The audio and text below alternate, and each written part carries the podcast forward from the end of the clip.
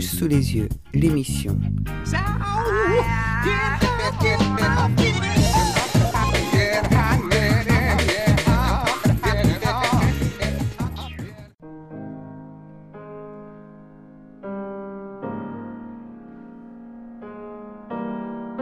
Journaliste politique sur France 5 et France Inter, Thomas Negarov est l'auteur de Puzzi chez Folio.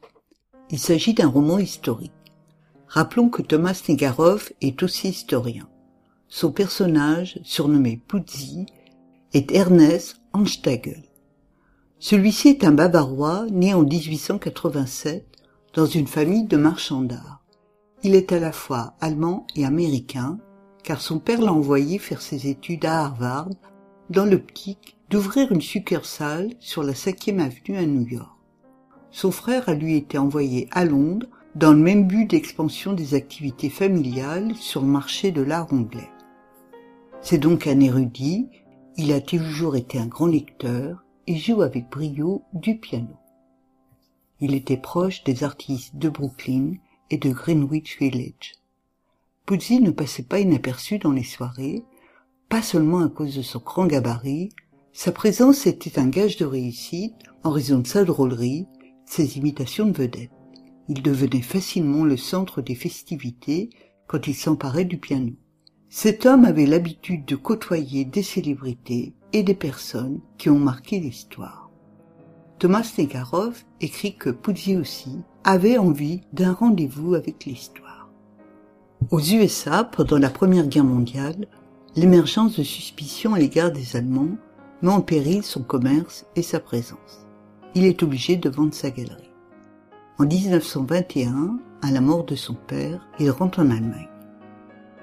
Des circonstances vont le mettre en situation de rencontrer Hitler.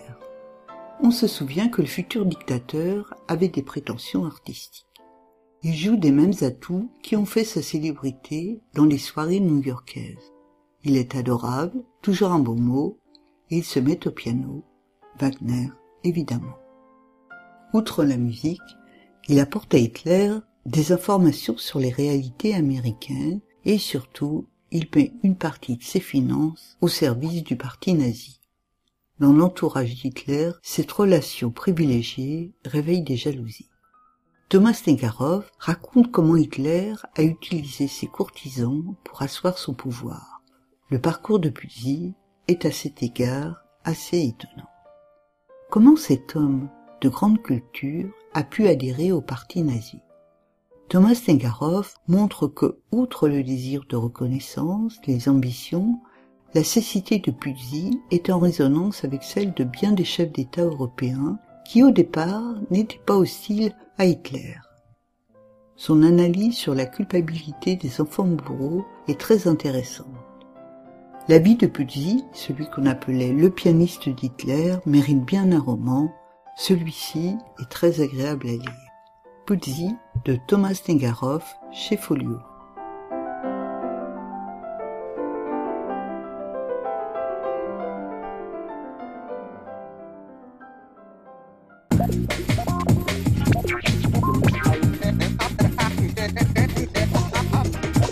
Des poches sous les yeux, l'émission.